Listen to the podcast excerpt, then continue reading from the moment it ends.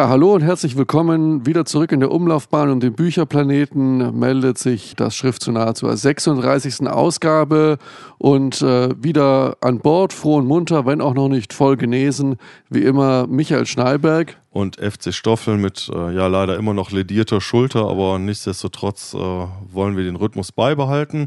Und wir sprechen heute in der ersten Hälfte über Symbiose von Uwe Post, von dem ich lustigerweise auch eine Kurzgeschichte gelesen habe neulich. Und ähm, ja, lange habe ich es geplant, äh, Hiobs Spiel von Tobias Meissner. In der zweiten Hälfte geht es dann um den Roman Abgrund von Peter Watts und es wird mit dem letzten Band endgültig deutlich, dass wir einen deutschen Schwerpunkt haben, denn da gibt es nochmal deutsche SF, die Kurzgeschichtensammlung Lotus Effekt aus dem Würdag Verlag. Also wir sind heute sehr German. Viel Spaß.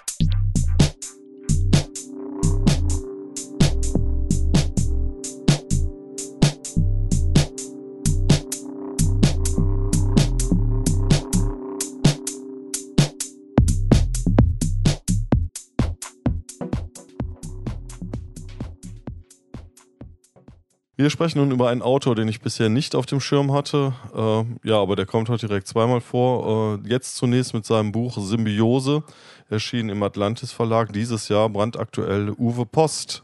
Ja, Michael, du hast es gelesen. Erzähl mal was.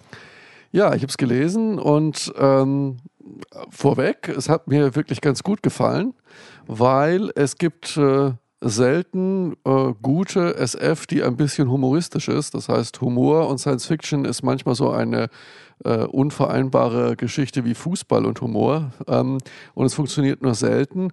Und auch in diesem Fall musste ich einen gewissen Transitionsschock erstmal hinter mich bringen. Ich war überhaupt nicht darauf vorbereitet, was für eine Art von Buch mich hier mit Symbiose erwarten würde, weil es das erste ist, was ich von Uwe Post gelesen habe. Man merkt schon am Klappentext, okay, das wird jetzt eher ein bisschen skurril. Man fängt es an zu lesen und denkt sich, oh mein Gott, was kommt jetzt? Und muss erstmal so ein bisschen seine Erwartungen zurechtrücken. Aber wenn man sich dann darauf einlässt, wird es doch ein äußerst amüsantes Buch, sodass ich es tatsächlich mit großem Vergnügen bis zum Ende gelesen habe und es auch weiterempfehlen würde, weil es so ein bisschen für sich steht. Okay, worum geht's? Es geht um eine Welt, in der Symbiose alles ist.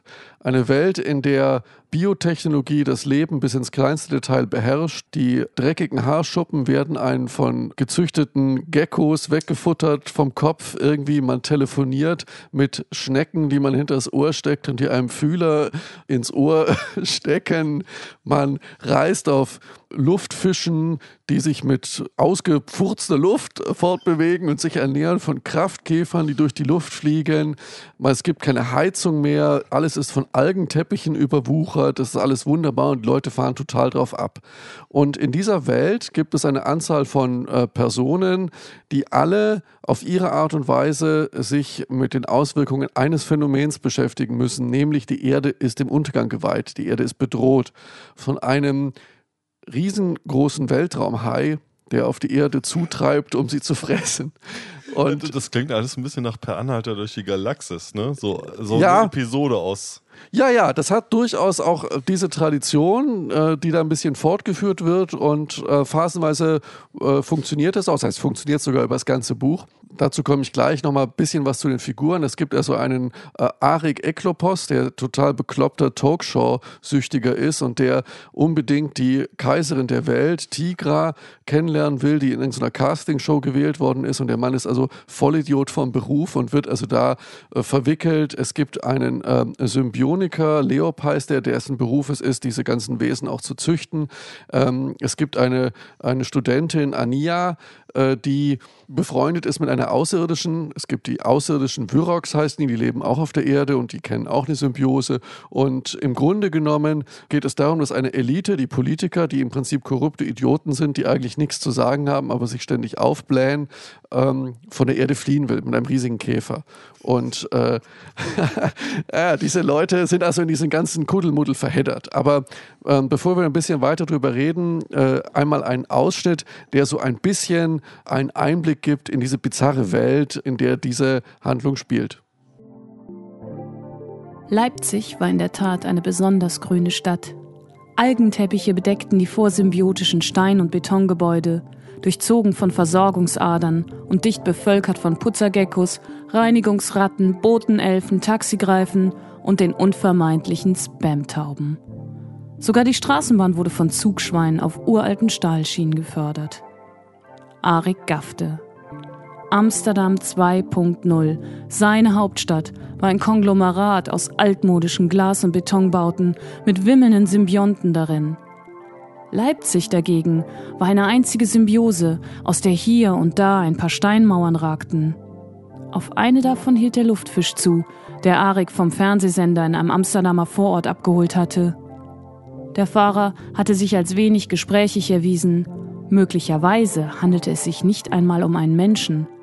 Arik war sich nicht ganz sicher. Humanoide Luxussysteme kannte er nur aus dem Web 3D.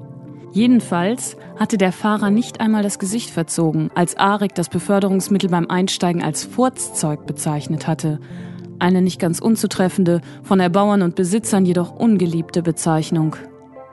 Die eleganten, silbernen Riesenfische bewegten sich in der Tat durch das Rückstoßprinzip vorwärts und die erforderlichen Gase produzierten sie durch die Verdauung ihrer Spezialnahrung. Kraftkäfer, die als omnipräsente biochemische Energiespeicher die Luft bevölkerten, wie Plankton den Ozean. Der Luftfisch zischte, als er sich in eine enge Kurve legte und Gas aus der Flugblase abließ. Dann landete der Sim auf einem großzügigen, mit Leuchtschlangen geschmückten Balkon. Die Oberseite des Fisches öffnete sich schmatzend und der Fahrer warf Arik einen vielsagenden Blick zu. Hektisch befreite sich Arik von dem Haltegurt, stieg auf seinen Sitz, schwang sich aus dem Körper des Fisches und rutschte über die linke Flugblase auf dem Balkon. Willkommen, sagte ein Sicherheitszwerg. Bitte leg dich flach auf den Boden. Ja, soweit also der Ausschnitt aus äh, Symbiose von Uwe Post. Und ja, das ist ähm, ja meine Art von Humor. Ich mag sowas sehr gerne, aber ähm, trotzdem die Frage, ähm, trägt denn die Handlung auch?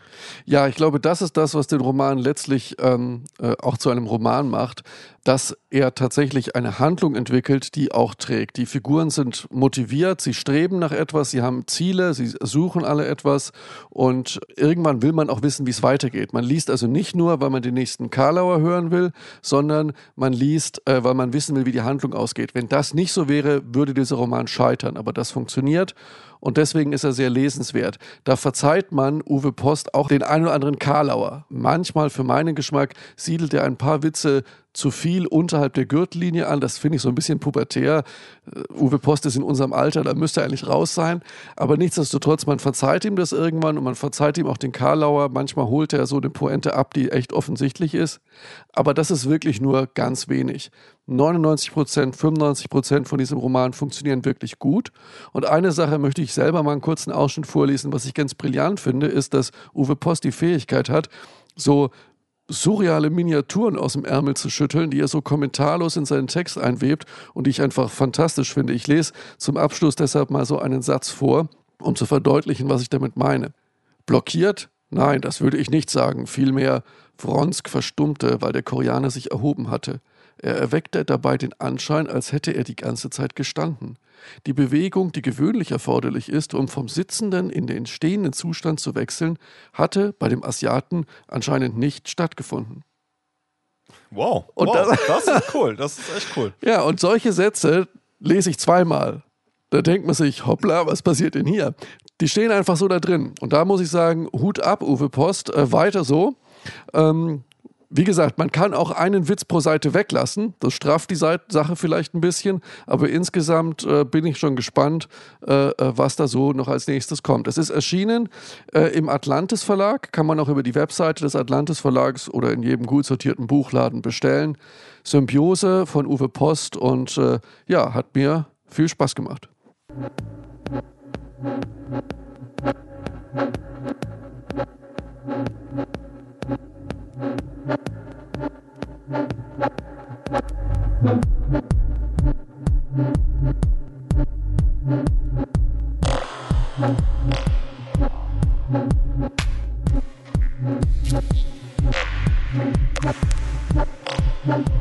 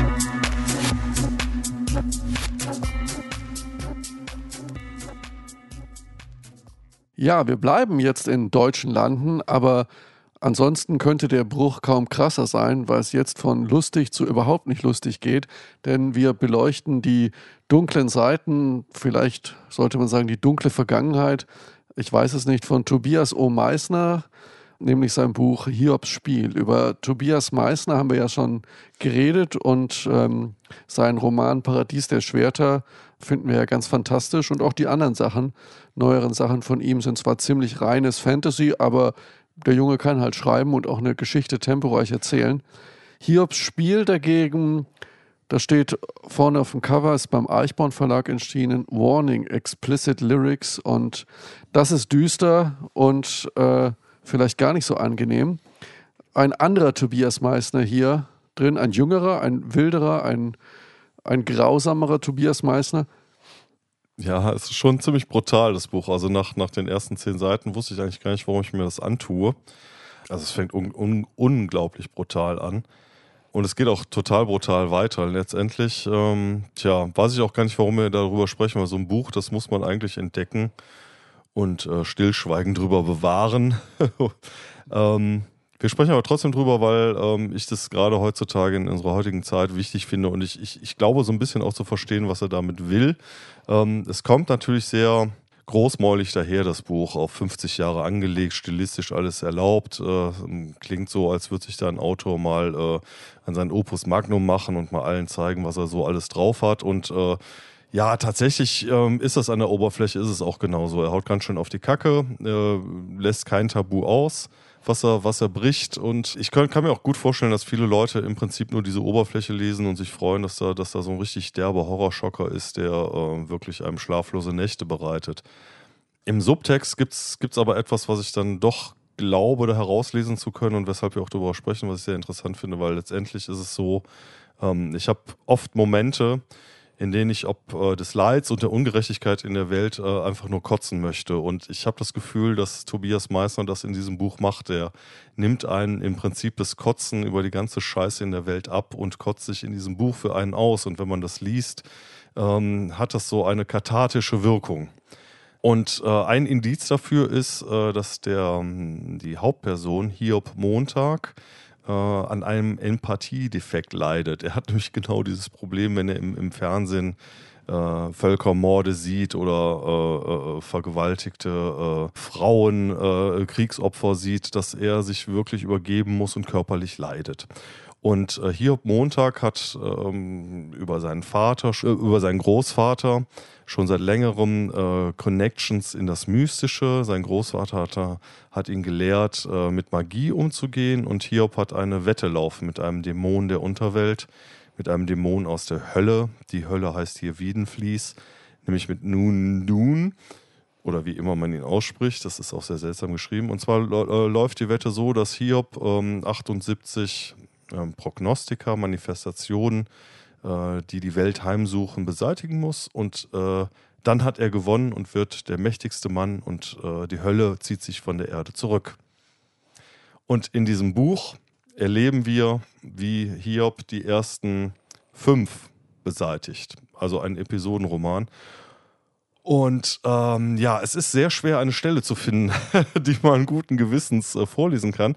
Und wir hören jetzt mal in eine Stelle hinein, wo Hiob einem, ähm, einem Dämon auf der Spur ist, der auf dem elektrischen Stuhl gestorben ist. Und Hiob wird über das Telefon nochmal mit ihm verbunden und äh, beinahe äh, auch geröstet.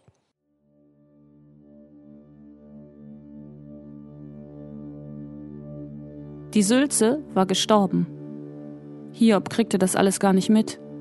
Er schnackelte wie Kastagnetten durch die Gegend die Welt im Dreivierteldrehung verfolgend. Sein labiler Geist kreist im eingesunkenen Tsukahara fort und fort.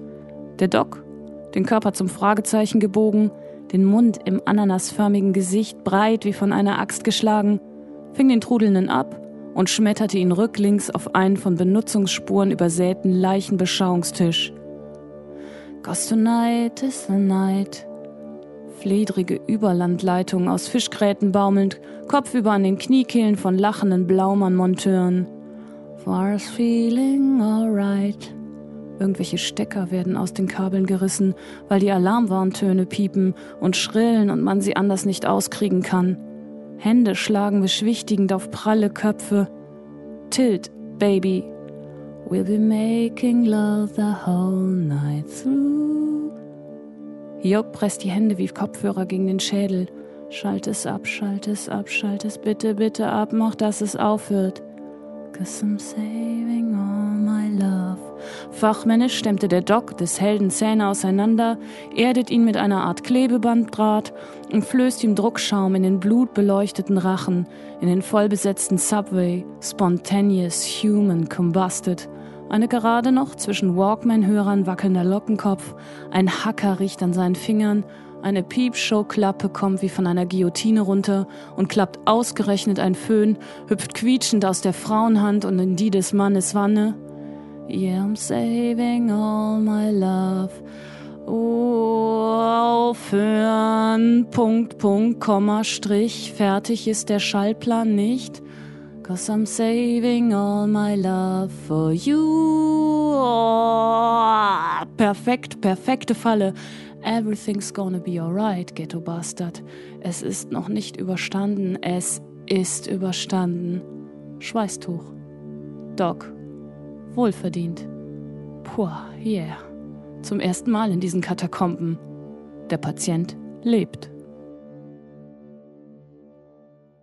Ja, soweit ein Ausschnitt aus dem äh, Buch Hiobs Spiel von Tobias Meissner. Und für alle, die nur irgendwie äh, im Zeichen des Mammut die dunkle Quelle kennen, äh, war das ein ganz anderer Tobias Meissner, ein bisschen ein angry young man, der sich an der Gewalt seiner eigenen Sprache berauscht und uns versucht, eins in die Fresse zu hauen, oder? Ja, es ist äh, prätentiös ohne Ende, mu muss man einfach so sagen, aber er kriegt den Dreh eigentlich. Also, was ich an diesem Ausschnitt ganz gut finde am Ende, also es spielt im Leichenschauhaus und die Pointe ist ja ganz gut. Zum ersten Mal in diesen Hallen der Patient lebt. Das ist wahnsinnig prätentiös. Er zeigt einfach, was er kann. Vieles sind, sind auch so Fingerübungen, aber das, das Tempo und, und die Gewalt und, äh, und dieses schonungslose Draufhalten ist in dem ganzen Buch da und es wird so ein bisschen gebrochen äh, durch so einen ganz schwarzen Humor um, um Hiob Montag den ich etwas, ich finde das etwas schwierig, diesen Humor, der da drin ist, weil das dann äh, doch wieder auf so eine, das Ganze auf so eine etwas leichtere Ebene he hebt. Und ich, ich hätte mir gewünscht, dass er einfach diesen Gewaltakt, diesen, ähm, diesen Gewaltmarsch in dem Buch ein bisschen mehr durchhält. Also das, das hätte man den Lesern durchaus zutrauen können, aber wahrscheinlich ist dieses, ist, wäre das Buch dann sonst zu abgründig geworden was halt eben auch ganz fantastisch ist, äh, Tobias Meissner verknüpft alles mit allem. Also er kennt sich in der Spieleszene aus, er kennt sich äh, im, Horrorgenre aus, äh, es gibt einen bitterbösen Seitenhieb auf, auf, auf diese Vampir-Hysterie, die es im Moment so ein bisschen um sich greift. Im Moment sind ja Vampirromane en vogue. Da gibt es ein ganzes Kapitel, äh, was sich damit auseinandersetzt. Und ähm, ja, ihm, ihm, ihm sind auch so, so die ganz normalen ähm, Schattenseiten des Lebens, Melancholie, Hiob ist ein sehr melancholischer Mensch, sind ihm nicht fremd und in, in einigen Nebensätzen kommt das äh, ganz wunderbar zum Ausdruck. Hiob versucht auch ständig trotz allem seine Mitmenschen zu retten, nur leider schafft er es nicht und muss sie dann am Ende töten. Ganz tragisch. Äh, ja, ich möchte jetzt eigentlich gar nicht mehr viel Worte darüber verlieren. Ähm, Hiobs Spiel, das erste Buch Frauenmörder, wie gesagt, habe ich jetzt gelesen. Ähm, ich weiß nicht, ob ich es empfehlen kann. Also das also muss es ist sicher auch kein Kinderbuch, das muss man ganz klar sagen. also auf gar keinen Fall. Dieses Buch äh, verschwindet für, für 20 Jahre erstmal bei mir im Bücherschrank, bevor meine Tochter es lesen darf. Ähm, und dann, selbst dann weiß ich nicht, ob ich sie empfehlen würde. Also ich kann dieses Buch eigentlich keinem empfehlen, aber ähm, wer eigentlich immer noch gerne verwundbar bleiben möchte in dieser Welt und, und, und nach wie vor ähm, der Meinung ist, dass, dass es Ungerechtigkeiten gibt in dieser Welt, gegen die man doch mal aufstehen sollte, kann damit vielleicht genau diese, äh, den letzten Agit-Moment noch bekommen, um mal wieder was zu tun. Hiobs Spiel von Tobias Meissner, erster Band Frauenmörder, erschienen im Eichborn Verlag.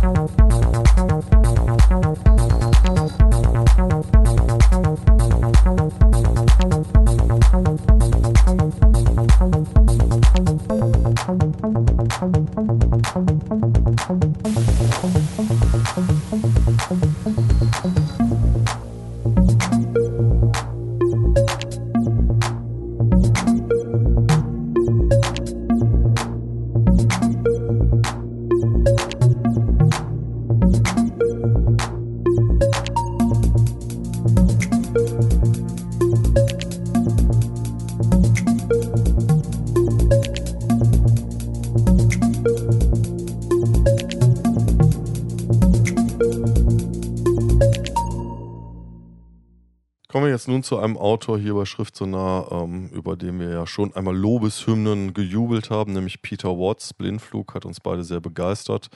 Und Michael hat ähm, ja seinen Debütroman gelesen, auf Deutsch Abgrund, ähm, wenn ich mich recht erinnere, die Geschichte in der Tiefsee. Ganz genau. Also es geht um äh, äh die Rifters, Taucher, um es mal vereinfacht zu sagen, die in der Tiefsee arbeiten. Im Original heißt dieser Roman Starfish, Seestern. Dieser Roman hat mich genauso begeistert wie Blindflug und wenn man von einem Autor ein Buch liest, ein zweites Buch, hat man immer so Schiss, ob das sozusagen die Versprechen des äh, ersten Buchs äh, einhält, aber das äh, ist in diesem Fall ähm, der Fall, wobei es ja eine Rückwärtsbewegung ist. Blindflug wurde ja danach geschrieben. Ja, ein großartiges Buch, ein wirklich fantastischer Roman, der kann für sich stehen. Es gibt aber einen zweiten Band und ich bin mittlerweile schon in der Mitte des zweiten Bandes, aber wir reden über Abgrund. Worum geht es? Es geht um eine nahe Zukunft, in der die Welt eigentlich ziemlich am Ende ist durch Klimakatastrophe, Umweltzerstörung. Und es wird nicht explizit erklärt, aber es wird deutlich, dass wir dort eine postindustrielle traumatisierte Gesellschaft haben, die eigentlich am Tropf hängt und am Ende ist, die große Energieprobleme hat und ein Versuch, die Energieprobleme zu lösen, ist Tiefsee, geothermale Tiefseequellen anzuzapfen, um Strom zu erzeugen. Also dorthin zu gehen, wo es wirklich ganz finster und ganz dunkel ist, mehrere tausend Meter in die Tiefsee zu diesen, der eine oder andere hat es vielleicht schon mal in der National Geographic Dokumentation gesehen, zu diesen Black Smokern, den schwarzen Rauchern, äh, die dort mit mehreren hundert Grad heißen äh, Energien jede Menge äh, geothermischer äh, Kraft freisetzen. Zu dieser Station werden Menschen geschickt, um die Geräte zu betreuen. Normale Menschen halten es dort unten eigentlich nicht aus. Die Finsternis, die Einsamkeit, der Druck, das ist für eine Psyche eigentlich zu viel. Aus diesem Grund werden dort auch keine normalen Menschen hingeschickt. Es werden dort Menschen hingeschickt, die eigentlich ihr ganzes Leben unter einer psychischen Ausnahmesituation gelebt haben. Menschen, die missbraucht wurden, Menschen, die missbraucht haben, Menschen, an denen Gewalttaten verübt wurden, Menschen, die selber Gewalttaten vollbracht haben, Leute, die einen psychischen Knacks haben, die unter großem seelischen Druck gelernt haben zu leben. Diese Menschen werden für das Projekt rekrutiert Sie werden umgebaut, es wird ihnen eine Wasserlunge eingesetzt, äh, es werden ihnen Kontaktschalen gegeben, mit denen sie in nahezu Finsternis sehen können. Sie können sich äh, in diesem Wasserdruck bewegen, sie werden in eine Art Fischmenschen umgebaut. Dieser Roman Abgrund handelt von einer Gruppe dieser Fischmenschen, die dort unten lebt. Und äh, Peter Watts hat, wie kaum ein anderer Autor, den ich im Moment parat habe, geschnallt, dass eine gute Geschichte die, die inneren Konflikte der Figuren sind. Und das ist absolut fantastisch, wie diese zerbrechlichen, gleichzeitig distanzierten, kalten, emotional schwer kontrollierbaren Menschen dort unten miteinander klarkommen müssen, sich aufeinander einstellen, ausbalancieren. Es kommt zu Gewalttätigkeiten, zu irregulären Vorkommnissen und äh, bis sie am Ende dieser Phase fast so eine Art Freundschaft oder Respekt zueinander äh, entwickeln und sich gleichzeitig dabei verändern. Bevor wir darüber noch ein bisschen mehr reden, möchte ich eine Szene, einen Ausschnitt äh, vorführen, an dem ein Ersatzmann nach unten kommt, nachdem sie einen ihrer Kameraden verloren haben an die Tiefsee, der eigentlich zum Fisch geworden ist. Und diese Szene ähm, äh, zeigt ein bisschen auch, wie ich hoffe, die Seltsamkeit der Situation, die die Menschen dort unten vorfinden.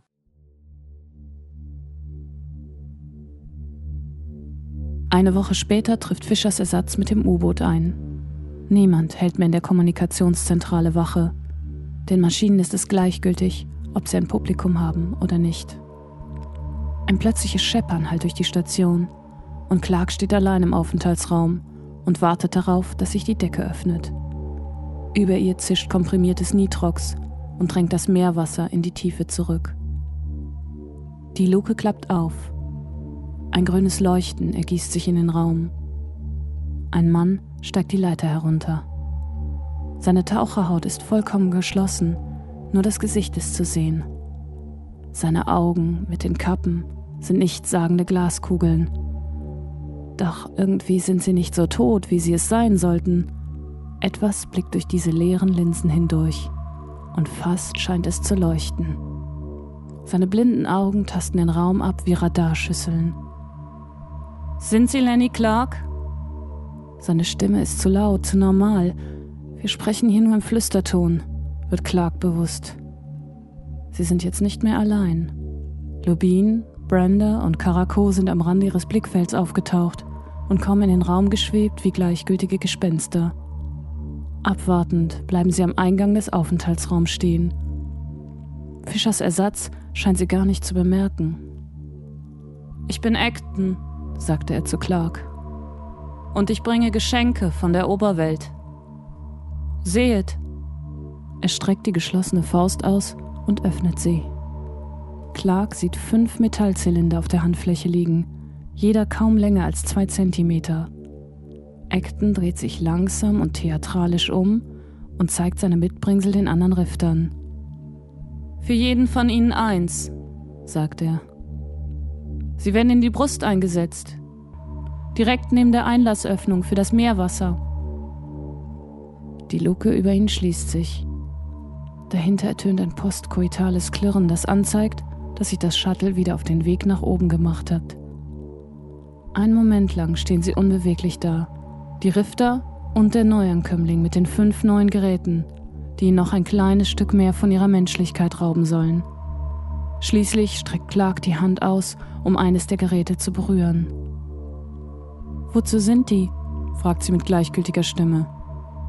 Acton schließt die Faust und schaut sich mit leeren und zugleich durchdringenden Blick im Aufenthaltsraum um. Nun, Miss Clark, erwidert er. Die sagen uns Bescheid, wenn wir tot sind. Soweit also der Ausschnitt aus Abgrund von Peter Watts. Und ähm, ja, es deutet sich da ja auch schon wieder an, und das habe ich auch an Blindflug so geliebt. Ist es in Abgrund auch so, dass da ähm, letztendlich Soziopathen aufeinander losgelassen werden? äh, ob der ähm, extremen Situ Außensituation und äh, nur das eben das funktionierende Team sein kann? Oder ähm ja, man merkt auf jeden Fall, dass er in Blindflug dieses Thema wieder aufgegriffen hat. Also man könnte sagen, normale Menschen interessieren Peter Watts nicht. Und ähm, äh, normale Menschen sind Randfiguren. Es geht um den, es geht um die Frage, was ist ein normaler Mensch? Es geht um diese äh, äh, schwierigen, gebrochenen Charakteren, die mit ihrem Bruch klarkommen müssen und sich mit ihren inneren Konflikten an ihrer Umgebung äh, reiben und in dieser extremen Tiefseesituation zum ersten Mal die Chance haben, äh, zu sich selbst zu finden, in dem Sinne, dass dort niemand etwas von ihnen will, außer dass sie so sind, wie sie sind, weil deshalb sind sie dort unten. Und deshalb fühlen sie sich in dieser Tiefsee wohler. Die wollen nicht mehr zurück. Irgendwann geht es dann darum, äh, kommen Gedanken auf die Leute abzuberufen. Und das ist für die die schlimmste Vorstellung. Jeder normale Mensch würde sagen, Gott sei Dank komme ich aus dieser dunklen Hölle raus. Für die ist es der Himmel. Für die ist es endlich der Freiraum, das Nichts, das unbeschriebene Blatt, in dem sie sozusagen sich selber entfalten können. Und äh, sie verändern sich auch psychisch. Sie entwickeln eine Art Vorstufe einer Psi-Fähigkeit aufgrund dieser Sondersituation dort unten. Und äh, man ist wirklich auf Seiten dieser armen Menschen, die dort unten zu sich selbst finden können. Es gibt eine Hard Science-Handlung, einen wissenschaftlichen Background. Ähm, am Ende des Romans, äh, äh, war auch im Blindflug so, erläutert Peter Watts die Geschichte auch ein bisschen. Aber dieses Hard Science, dieses Wissenschaftliche, was auch in den zweiten Band hinüberreicht, ist interessant, ist sehr, sehr gut. Aber eigentlich geht es Peter Watts um die Psychologie der Hauptperson und das macht den Roman so stark. Was ihn vielleicht auch stark macht, ist möglicherweise der Hintergrund, dass Peter Watts Meeresbiologe ist, dass er auch so ein bisschen oder war, bevor er Schriftsteller wurde, dass er so ein bisschen Bescheid weiß über das, was er hier schreibt. Er geht im Prinzip in sein Metier und das merkt man auch. Diese Szenen in der Tiefsee, sowas habe ich in anderen Romanen äh, so noch nicht gelesen. Das ist also wirklich großartig. Also Peter Watts für mich sicher die aufregendste Neuentdeckung im Hard Science Fiction Metier der letzten Monate. Ja, Peter Watts Abgrund.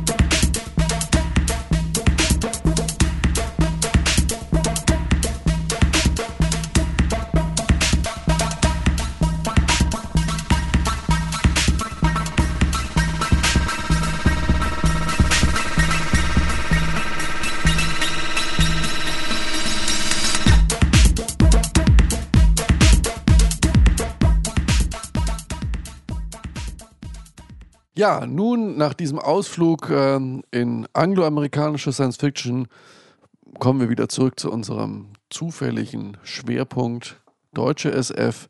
Ja, ähm, ich persönlich glaube ja, dass das Genre der Science Fiction sich seinem Spätherbst zuneigt und langsam als Genre aufhört zu existieren. Das bedeutet aber, dass viele Kleinverlage in diese Lücke hineinblühen und uns einige interessante Dinge bringen. Der Wurdak Verlag gehört sicher dazu, genauso wie der Atlantis Verlag, der Schajol Verlag, Edition Fantasia, über die wir alle immer reden. Und wir haben jetzt hier einmal eine Anthologie vom Wurdak Verlag, ein Verlag, über den wir noch nicht gesprochen haben. Und hier sind sehr viele Namen versammelt, von denen ich noch nie was gehört habe. Der eine oder andere Name sagt mir was, aber ich habe noch nichts gelesen davon. Und äh, der Stoffel, der unser Spezialist ist, im Blind in die Kiste greifen, hat sich dieses, dieses Buches einmal angenommen. Ja, der Lotus-Effekt vom Burdak Verlag, auch eine Reihe von Anthologien, die dahinter steht. Lohnt sich das? Kann man hier was entdecken? Ja, ich habe ja nicht ganz blind in die Kiste gegriffen. Ich habe mich ein wenig von der Werbung leiten lassen. Nämlich drei Geschichten sind für den Kurt Lasswitz-Preis nominiert. Und ja, also so äh, ganz, ganz schlimm kann es dann ja auch nicht sein. Und genauso ist es auch. Also ich habe jetzt, äh, muss gestehen, ich habe noch nicht alles gelesen ob meiner Schulterverletzung, aber immerhin, ja, nee, also äh, das, was ich gelesen habe, durch die Bank äh, lesenswert, schriftstellerisch nicht alles auf allerhöchstem Niveau, aber ähm, was mir gut gefällt, die Ideen sind durchweg gut und originell. Also da, das ist, wird jetzt nichts irgendwie alt aufgebacken oder ähm, irgendwie der, der, der fünfte Zeitreise-Dreh nochmal irgendwie gefunden, den man dann schon tausendmal gelesen hat. Nee, sondern es sind wirklich originelle Ideen ähm, zum Teil wirklich sehr gut, zum Teil einfach unterhaltsam geschrieben. Ähm, es ist einfach echt ein bisschen schwer, da jetzt so einzelne rauszupicken. Vielleicht ähm, uh, Uwe Post hat mich beeindruckt mit seiner Kurzgeschichte Decoy Wult. Ähm, sehr abgedrehte Story darüber, dass es so ähm, Sehnervimplantate gibt, über die äh, man damit es mit Hilfe eines Patches ähm, in die Zukunft gucken kann. Und ähm, ein Freund von, von dem Entwickler stellt aber fest, äh, nee, nee, wir gucken gar nicht in die Zukunft, sondern wir empfangen nur Botschaften von Tau Ceti, äh, die uns nämlich eigentlich alle fernsteuern. Und wir über mithilfe dieses Patches sehen wir die Steuersignale, bevor wir dann machen, was sie von uns wollen. Und äh, also der Wille Gottes, nee, nee, der Wille der Tau Cetirianer. ähm, ja, eine super Idee und, und, und auch gut geschrieben. Und was du über Uwe Post gesagt hast, ist in dieser Kurzgeschichte auch so. Er, er versteht es einfach im Vorbeigehen, einem Sätze an den Kopf zu schmeißen, die man nicht mehr los wird. Und das ist wirklich, ja, lässiger Stil und äh, sehr auf den Punkt geschrieben. Also tolle Geschichte. Ich habe jetzt mal einen Ausschnitt raus ähm, äh, von äh, Lutz Hermann, Der Traum vom Fliegen. Äh, die Geschichte ist die, äh, ein Pharmakonzern muss Kosten sparen und macht deshalb die Medikamenterprobung mit seinen eigenen Mitarbeitern. Ja, das geht leider ein bisschen schief, wie wir uns jetzt mal anhören.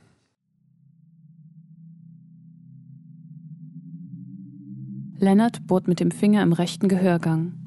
Zuweilen, wie auch im Augenblick, verflucht er das dort implantierte Hörgerät. Es lässt ihn zwar das gesprochene Wort im Alltag besser verstehen, bringt ihm jedoch gleichsam den Lärm und die Störgeräusche überdeutlich ins Bewusstsein. Nur seinetwegen hat er das Geräusch überhaupt wahrnehmen können, und nun sitzt er zur Unzeit wach im Bett. Lennart erhebt sich und geht mit steifen Beinen, als hätte er Stelzen angeschnallt, zum Fenster. Er tritt direkt an die Brüstung heran. Dann hält er einen Moment inne.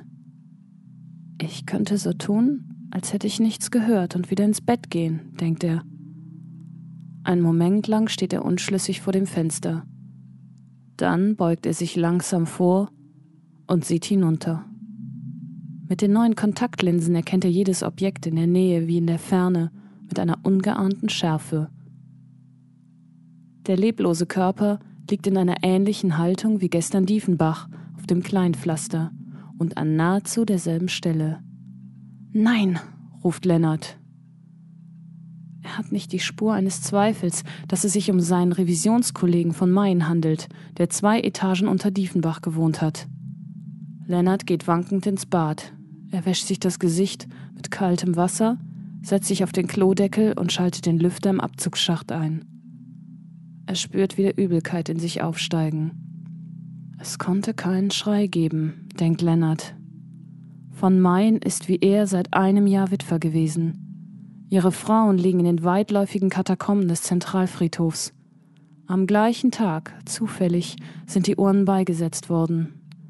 Beide Frauen, eher hellhötig und lichtempfindlich, sind nach langer Krankheit schließlich ihren Melanom erlegen. Wie es wohl wäre, fragt sich Lennart, im freien Fall an Fenstern und Balkonen entlang zu stürzen?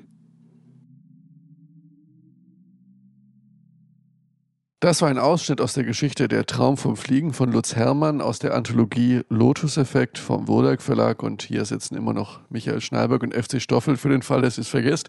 Und äh, ja, das klang doch eigentlich schon äh, ganz ordentlich. Was mich überrascht ist, es klingt jetzt komisch, aber mich überrascht immer wieder, wie viele Leute Science-Fiction-Kurzgeschichten schreiben und es tatsächlich in solche Anthologien ähm, schaffen. Ich finde das eigentlich sehr schön und ich finde, hier blüht eine kleine Freiheit im Schatten des Niedergangs des Genres. Ja, was ich ja besonders gut finde, ist, also ich äh, habe ja bittere Tränen geweint, dass jetzt diese schöne Chayol-Anthologie ähm, Visionen, dass das, das nicht mehr gibt. Und ähm, ich habe mich wirklich sehr gefreut, als ich jetzt äh, auf dem Dortcon hier äh, den Wodak Verlag entdeckt habe und äh, mir dieses Buch angepriesen wurde. Und ähm, ja, ich bin nicht enttäuscht, ich kann es empfehlen. Ähm, schöne, wirklich schöne Geschichten drin. Und ähm, ja, wir haben es ja schon oft gesprochen. Was wäre die Science Fiction ohne die Form der Kurzgeschichte? Absolut essentiell für dieses Genre. Ähm, und es lohnt sich, äh, es lohnt sich auch die Geschichte Foto Solaris von Nadine Boos. Ähm, sehr originelle Idee, auch, auch gut geschrieben. Ähm, über die anderen beiden Nominierten kann ich leider nicht sagen, was ich noch nicht gelesen habe. Und äh, ja, viele Autoren, die ich bisher nicht kannte, ähm, kann man dranbleiben. Also der Lotus-Effekt von Wodak Verlag, ähm, kaufen, lesen, freuen. Ja, und äh, was ich auch weiß, äh, aufgrund des Feedbacks ist, dass wir auch Hörer im Ausland haben, in den USA, die ähm, nicht viele, ich will jetzt nicht protzen, aber ein paar sind es schon, die auch explizit immer wieder äh, daran interessiert sind zu hören, irgendwie, was gibt es eigentlich so an deutscher SF und auch unsere Hörer in Österreich und in der Schweiz, die es tatsächlich gibt, die werden sicher nicht die deutsche Kleinverlagsszene wahrnehmen und äh, diese Autoren, die hier schreiben, werden niemals die Chance haben, in den USA irgendwas zu publizieren. Das ist sicher auch Wer nicht weiß. Absicht. Ja, vielleicht der eine oder andere, aber eher keiner, sage ich jetzt mal. Aber ich finde das eigentlich sehr schön, dass im Moment eine gewisse Freiheit im, im deutschen SF-Markt wieder herrscht, die unkommerziell ist. Das heißt, man soll nicht nur darüber schimpfen, dass es äh, keine Möglichkeit mehr gibt, mit Science Fiction Geld zu verdienen. Äh, wenn dieser Zwang weg ist, dann blüht auch die Kreativität. Das ist also nicht nur ein Nachteil. Also, Anthologie Der Lotus-Effekt, erschienen im Wodak Verlag. Ja, damit sind wir auch am Ende der Sendung. Äh, wie immer gebührt unser Dank Doris Mücke für die äh, gelesenen Texte. Und ähm, das letzte Wort habe ich ähm, ausgesucht im Hinblick auf die Art Cologne, die jetzt wieder in Köln stattfindet und äh, im Hinblick auf die gesunkenen Kunstpreise im Zuge der Weltwirtschaftskrise. Neulich noch der Artikel, dass Damien Hirst und Konsorten für ihre ausgestellten Exponate nicht mehr so viel Millionen bekommen wie gewohnt. Ja, und dazu ein Kommentar aus dem Buch von Tobias Meissner, Hiobs Spiel. Nur ein paar von der Öffentlichkeit lüstern und angewidert verfemte Performance-Künstler packten ihre Scheiße in Plastiktüten und stellten sie aus. Was Dirk Daniels Meinung nach aber ebenfalls total bekloppt war, weil Scheiße ja nicht dazu da war, angegafft, sondern verzehrt zu werden. Okay, guten Abend. Nö, schönen guten Abend.